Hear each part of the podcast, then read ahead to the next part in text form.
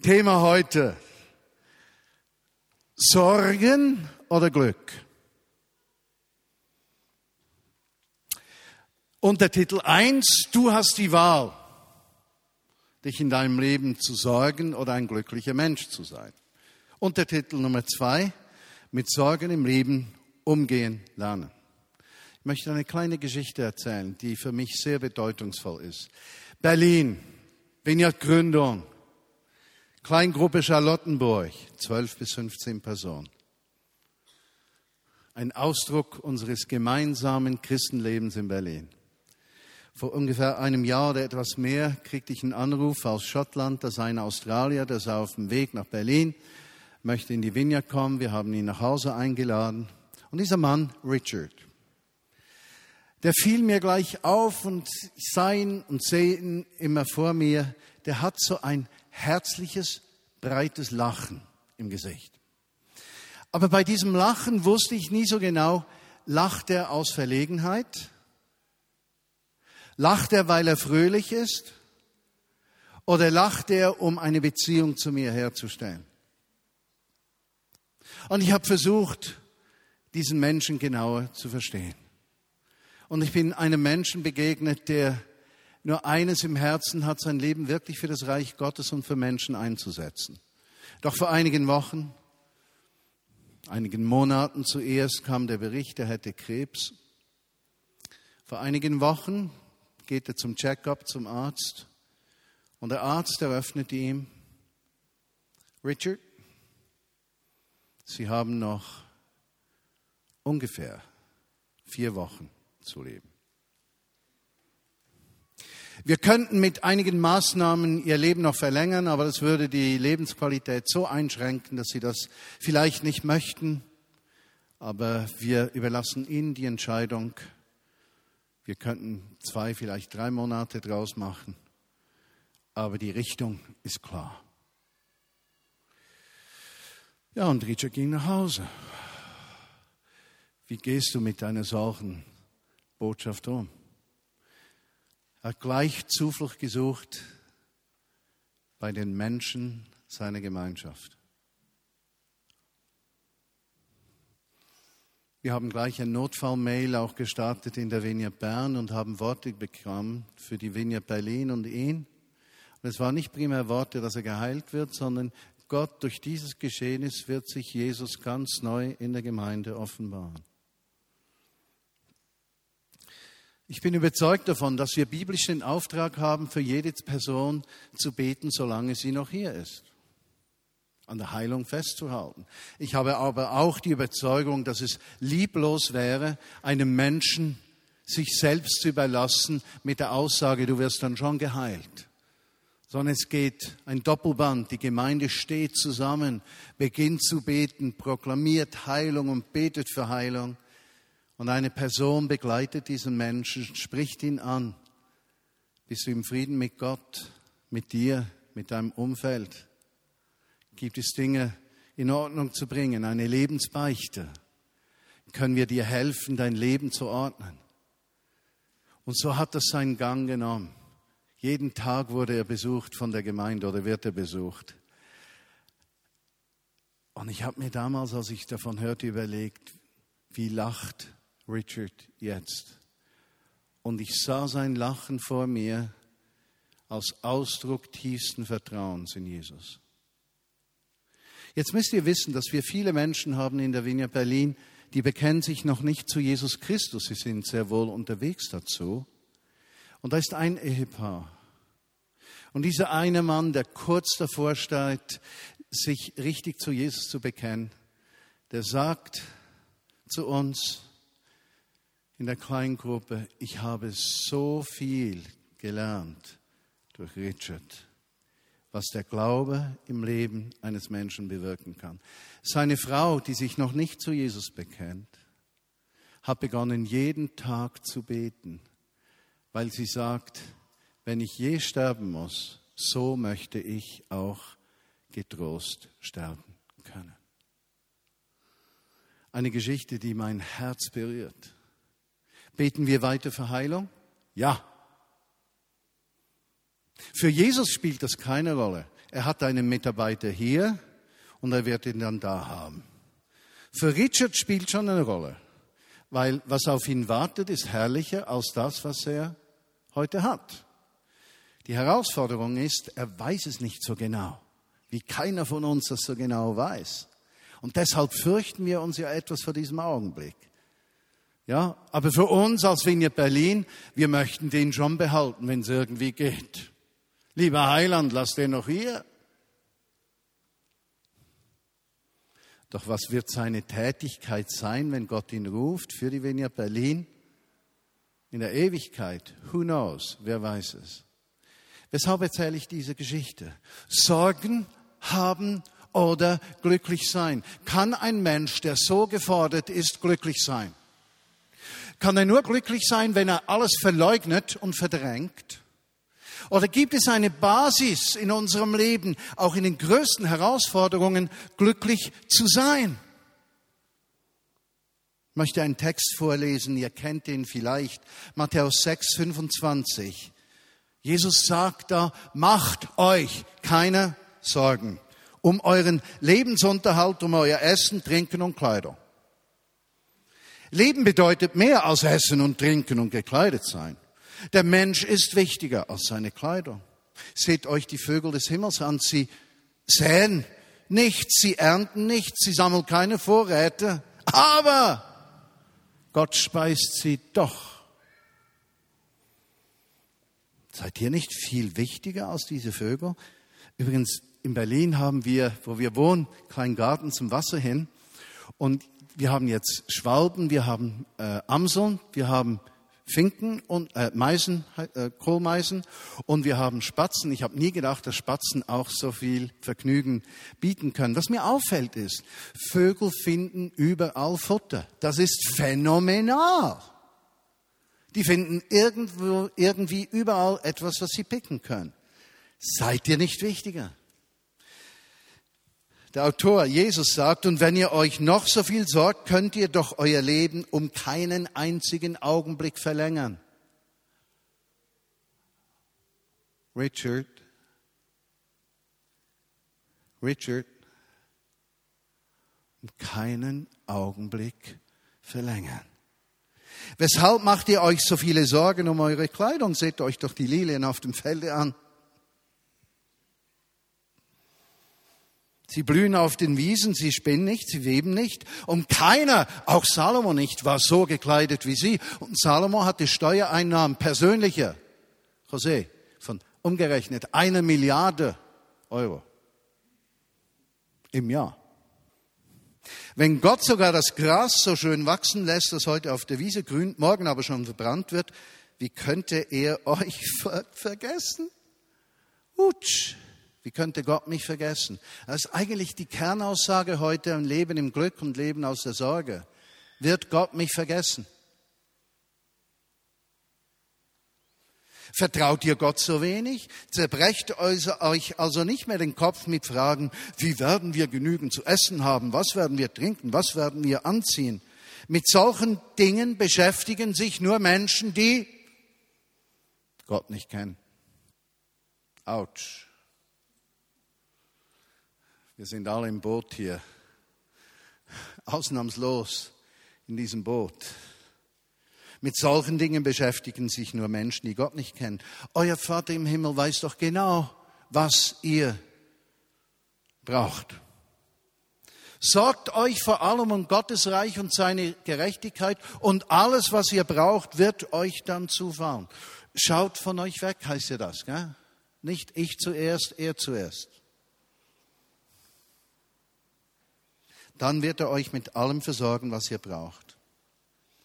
Ein herausfordernder Text, ein Text, der vor 2000 Jahren geschrieben, heute genauso aktuell ist wie damals, der aber auch aufzeigt, dass die Probleme der Menschen damals die gleichen sind wie die Probleme der Menschen heute. Hier missverstehen wir die Bibel manchmal und denken, sie sei ein altes Buch und sie sei nicht aktuell, sie sei nicht relevant, ein modernes Wort, nicht wahr? Und sie hätte uns nichts zu sagen. Und heute werde ich euch zeigen, dieses Buch hat sehr wohl etwas in unser Leben zu sagen.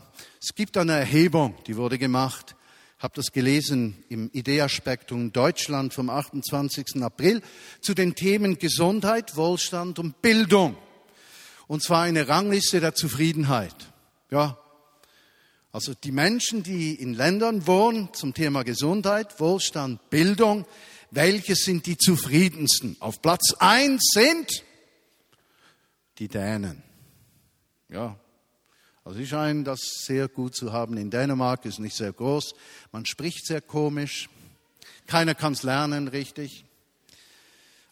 Auf dem dritten Platz sind die Österreicher zum Thema Bildung, Wohlstand, Gesundheit. Und ich mache keinen Witz, weil Witze sind immer Kosten anderer Völker. Also hier gibt es keine Österreicher Witze. Das wäre ja schon ein Witz, wenn man das sagt, aber das ist nur für die Eingeweihten. Auf Platz 8 Bhutan. Ja, zum Thema Wohlstand, Gesundheit und Bildung. Ja, ich habe das nicht gewusst.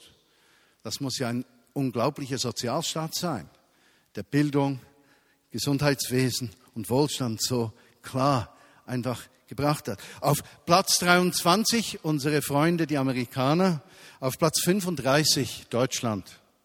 Das klingt ja schon bald wie ein Schwellenland, nicht? Ein Schwellenland der Zufriedenheit, Deutschland. Da haben wir Schweizer doch viel besser. Wir sind auf Platz zwei. Ja, wir sind zufrieden. Ein zufriedenes, starrsinniges Völklein in den Bergen. Ja. Aber diese Befragung hat gezeigt, dass es unterschiedliche Zugänge zum Thema Glück gibt. Wer ist glücklich, wer ist nicht glücklich? Nun, in dieser Zeitschrift haben sie Glücksforscher befragt. Also Glücksforscher sind Spezialisten der heutigen Zeit, die herausfinden, wie ein Mensch glücklich sein kann, weshalb er glücklich ist und was ihm zum Glück dient. Eigentlich sind das die wichtigsten Leute der westlichen Welt. Denn uns geht es ja nur um eines, glücklich zu sein. Diese Glücksforscher sind allesamt Psychologen oder Psychologieprofessoren. Das heißt, sie haben bereits gemerkt in der Forschung, dass es mit dem Zustand der Seele zu tun hat. Und so möchte ich euch einführen in die Gedanken der Psychologieprofessoren zum Thema glücklich sein. Was macht glücklich? Das erste, was glücklich macht, hallo? Wie geht's dir?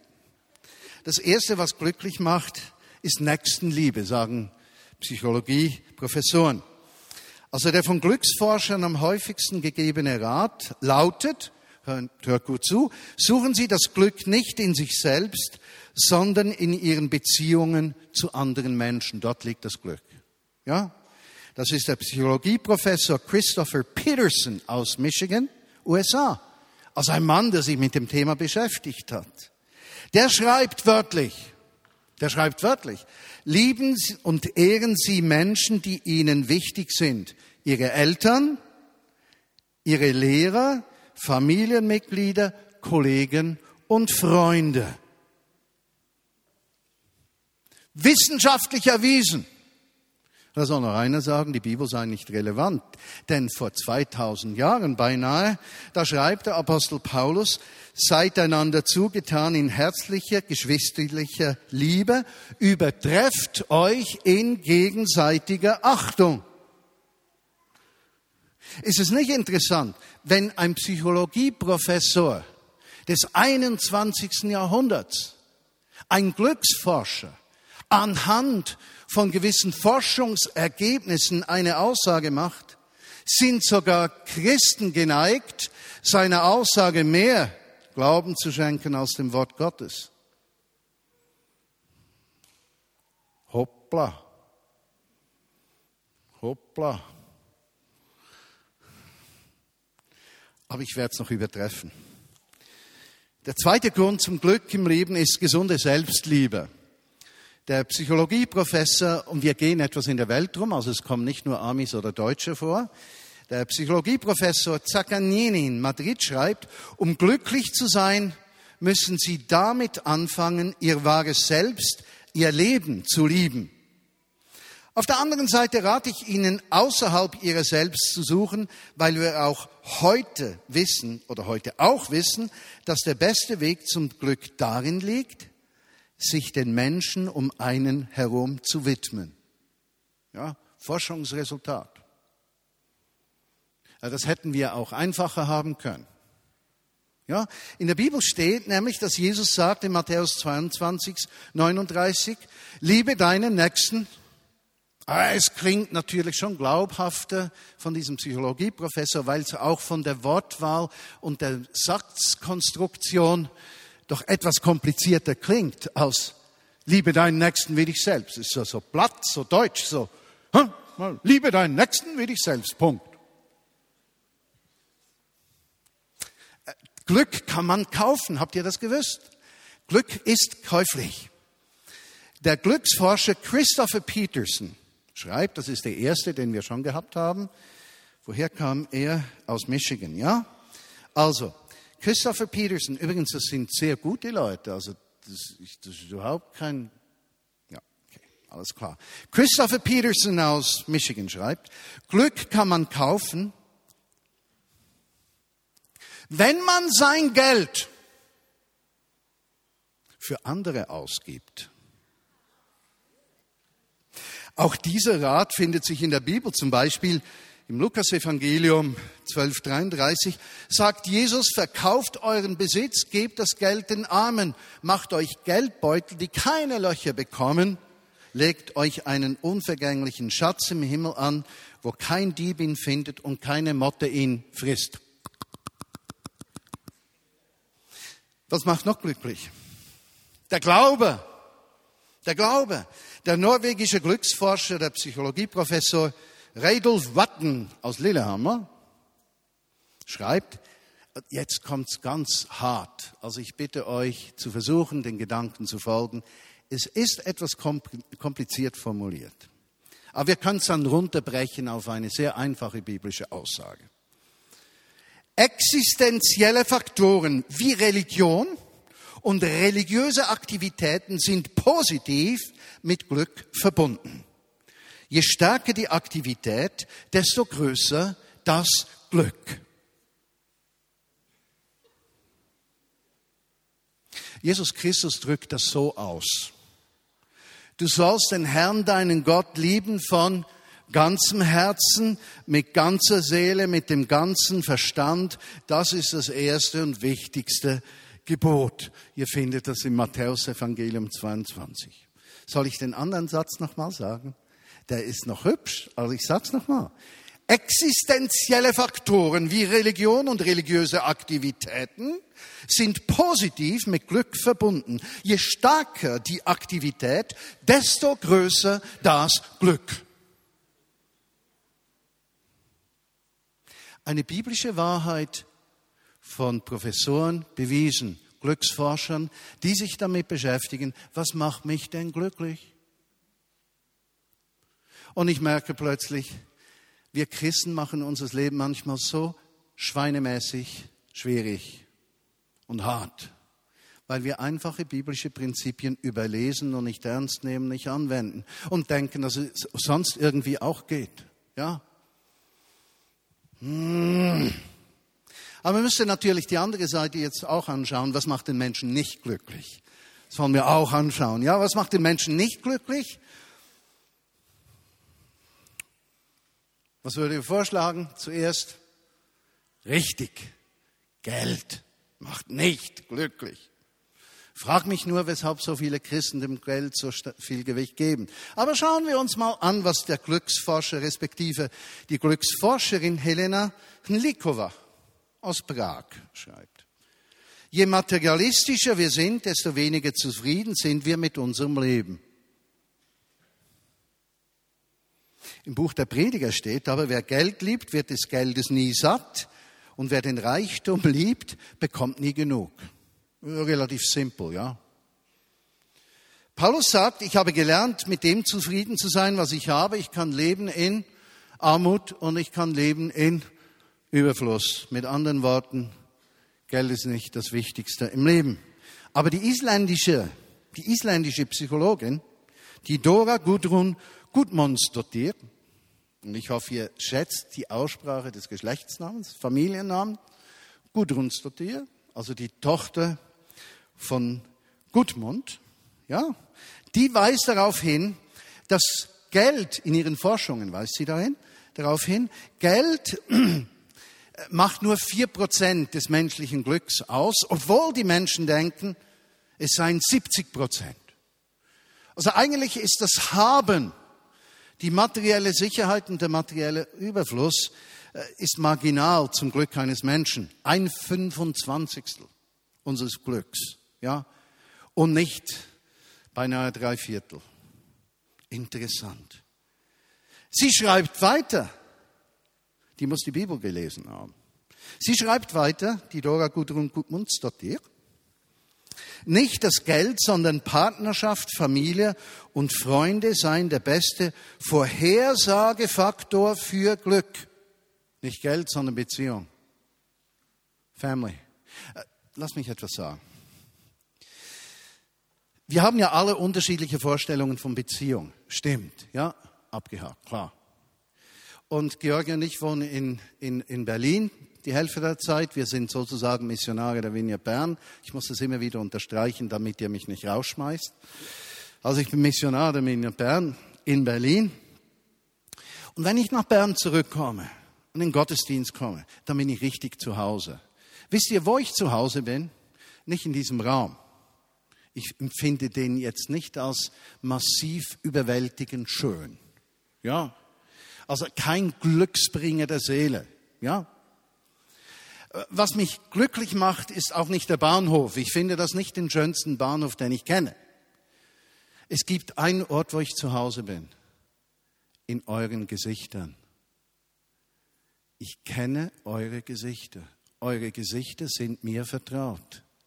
Wenn ich euch anschaue, sehe ich Treue bei einigen über fünf Jahre, zehn Jahre, zwanzig Jahre. Und in euren Gesichtern bin ich zu Hause. Könnte es sein, dass es Menschengruppen gibt, die die Gesichter verhüllen, damit niemand in diesem Gesicht zu Hause ist? Denn es ist richtig, ich sehe nicht jeden der Vineyard Bern, wenn ich hier bin, noch persönlich vier Stunden pro Tag. Viele von euch sehe ich nur, wenn ich hier bin, im, im Feiern. Aber die Gesichter, da bin ich zu Hause. Wow. Nicht Besitz. Nicht mal viel Zeit verbringen, geborgen zu sein im Gesicht von Menschen, von denen ich weiß, dass sie mir wohlgesinnt sind. Dort bin ich zu Hause. Glücklich wird man auch nicht beim Vergleichen, ja? Der kolumbianische Wissenschaftler Eduardo Lora schreibt, auf die meisten Menschen hat es eine sehr schädliche Wirkung, wenn sie ihren materiellen Wohlstand mit anderen Menschen vergleichen. Ja, schädliche Wirkung. Also ich würde sagen, die Bibel ist da sehr wieder sehr plakativ, eher einfach gestrickt, weil Gott möchte ja, dass nicht nur die Gescheiten was verstehen, sondern auch die einfachen Gemüter, nicht wahr? Ja, so wie ich, habt ihr gedacht, schreibt das einfach, der begreift's dann. Ein gelassenes Herz ist des Leibes Leben, aber Eifersucht ist Knochenvergaß. Das gefällt mir, also bildlich vorgestellt, dass da einer an mein Oberschenkel nagt. Also diese Vorstellung empfinde ich nicht als glückbringend, eher als schmerzhaft und doof. Also in keiner Weise attraktiv. Also vergleichen geht nicht. Vergleichung schadet. Weiß ja nicht, wie es euch geht hier vor euch steht 1,83 Meter. Es stimmt nicht mehr ganz, aber ich behaupte es jetzt, weil ich war immer der Überzeugung, alle schrumpfen um mich herum, nur ich nicht. Also 1,23 Meter und einige Kilos. Martin steht vor euch, ja. Den kennt ihr und den seht ihr. Die einen sagen, der ist ganz nett, die anderen sagen nichts.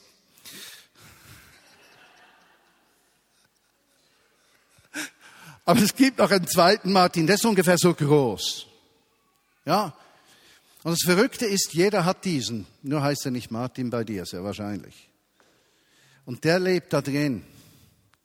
Und dieser Kleine ist ein Eckelzwerg.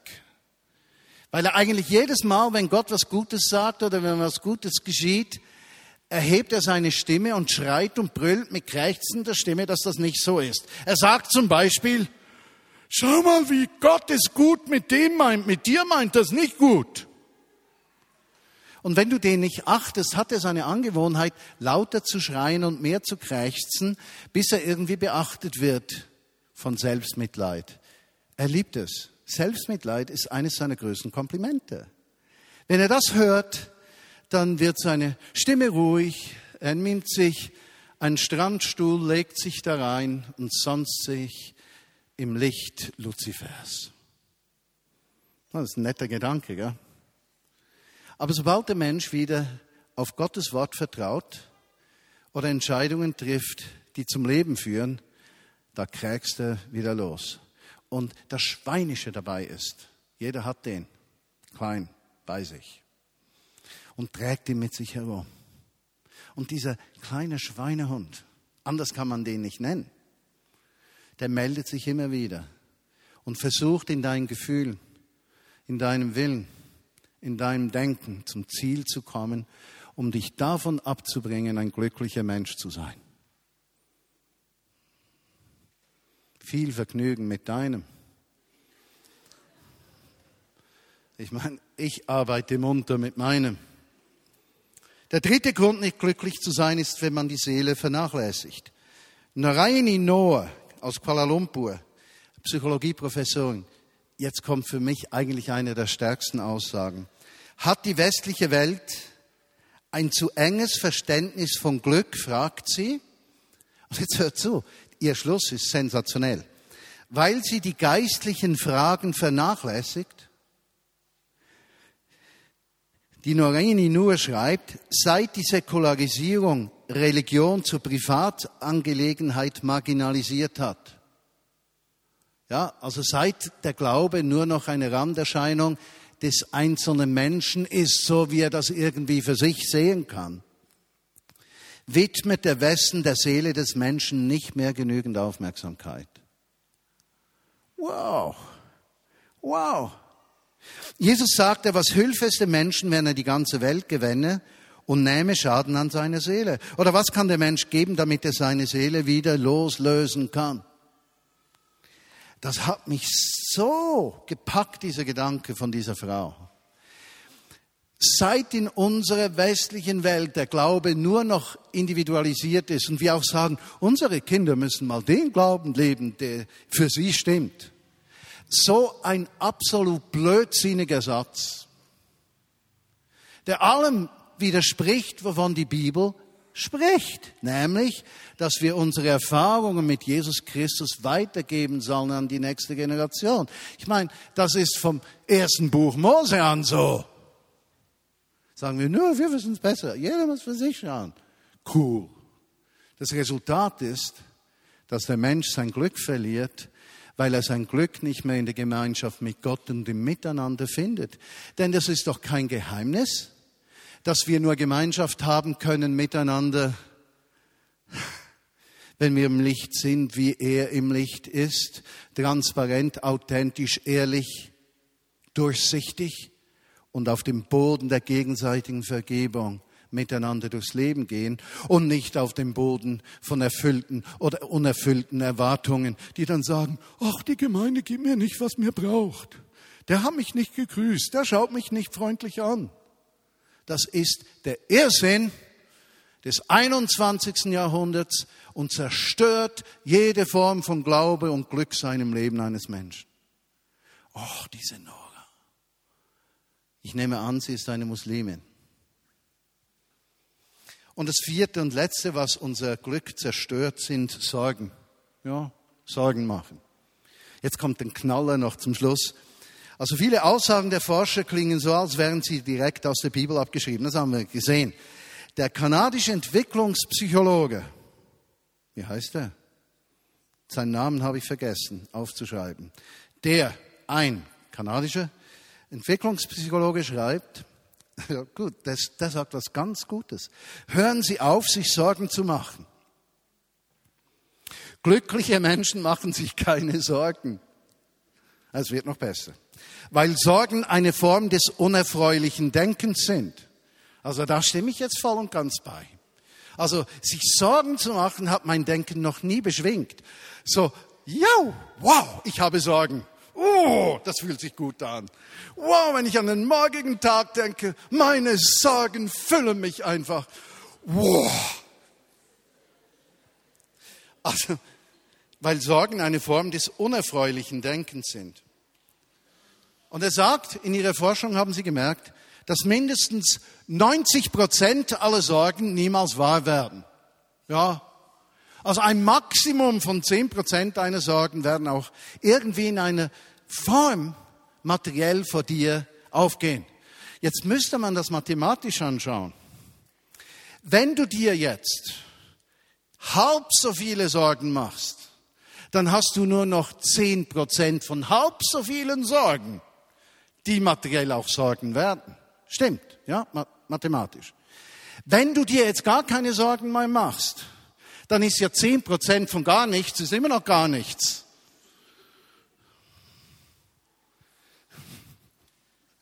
Jesus sagt es in einfachen Worten. Sorget euch nicht für den morgigen Tag, denn der morgige Tag wird für das Seine sorgen. Es ist genug dass wir jeden Tag mit den Sorgen des Tages beschäftigt sind.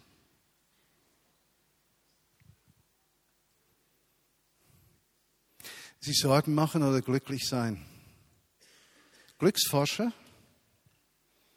haben die Lösung erkannt. Die Bibel hat sie ihnen bereits vorher angekündigt. Philipperbrief 4, macht euch keine Sorgen, ihr dürft Gott um alles bitten, sagt ihm, was euch fehlt und dankt ihm. 1. Petrus 5, damit wir einen anderen haben als den Paulus oder einen der Jünger von Paulus. Ladet eure Sorgen bei Gott ab, denn er sorgt für euch.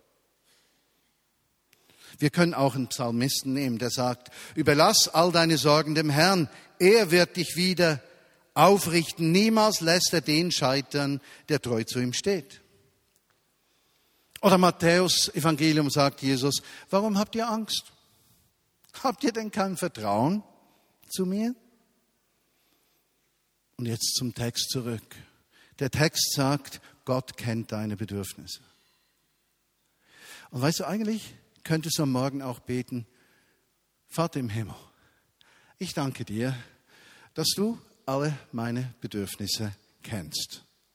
Amen. Gebet 1. Nur wir belabern natürlich den Heiland die ganze Zeit mit unseren Sorgen und Nöten, von denen 90 Prozent sowieso nie eintreffen. Wir könnten ja etwas umdenken und sagen, so wie der Text uns das tun heißt, ich vertraue dann, wenn ich mich um die Anliegen Gottes kümmere, Trachte zuerst nach dem Reich Gottes und seine Gerechtigkeit und alles, was du brauchst, das er kennt ja bereits, wird dir zufallen. Das heißt, ein Ausdruck von Glaube und Glücksein ist, wenn du nicht dich und deine Bedürfnisse in den Mittelpunkt stellst, sondern seine Bedürfnisse. Beim Gebet am letzten Sonntag in Berlin, ich habe das Gebet geleitet und alle wussten vom schlimmen Zustand von Richard. Und ich habe ganz bewusst zuerst eine Gebetsrunde gemacht für die Dinge, die Jesus in ganz Berlin wichtig sind. Und ich habe die Vibrations gespürt von dieser kleinen Gruppe, 16, 17 Menschen waren wir zusammen. Ich habe die Gedanken gehört, die sagten, weshalb beten wir nicht zuerst für Richard? Das ist doch das Dringendste. Und ich habe empfunden, dass das dringend ist, weiß er. Er muss wissen, dass seine Dinge für uns das Dringendste sind. Und wenn sich das ergänzt, kann sein Reich zu uns hereinbrechen. Unser tägliches Brot, das Brot vom Morgen, gib uns heute. Amen. Und Jesus, ich danke dir, dass du uns durch diese Botschaft begegnest. Glücklich sein, Sorgen machen. Erfüllung für unsere Seele finden. Erfüllung in unserem Sein. Jesus, ich danke dir, dass du durchbrichst und in den kommenden Wochen uns zu wahrem Glück führst. Gemeinsam beten wir auch für Richard. bitten dich, dass du ihn aufrichtest und heilst. Wir sprechen zu diesem Krebs im Namen Jesu. Es ist kein Recht, dort zu sein. Wir sprechen Heilung aus über Richard.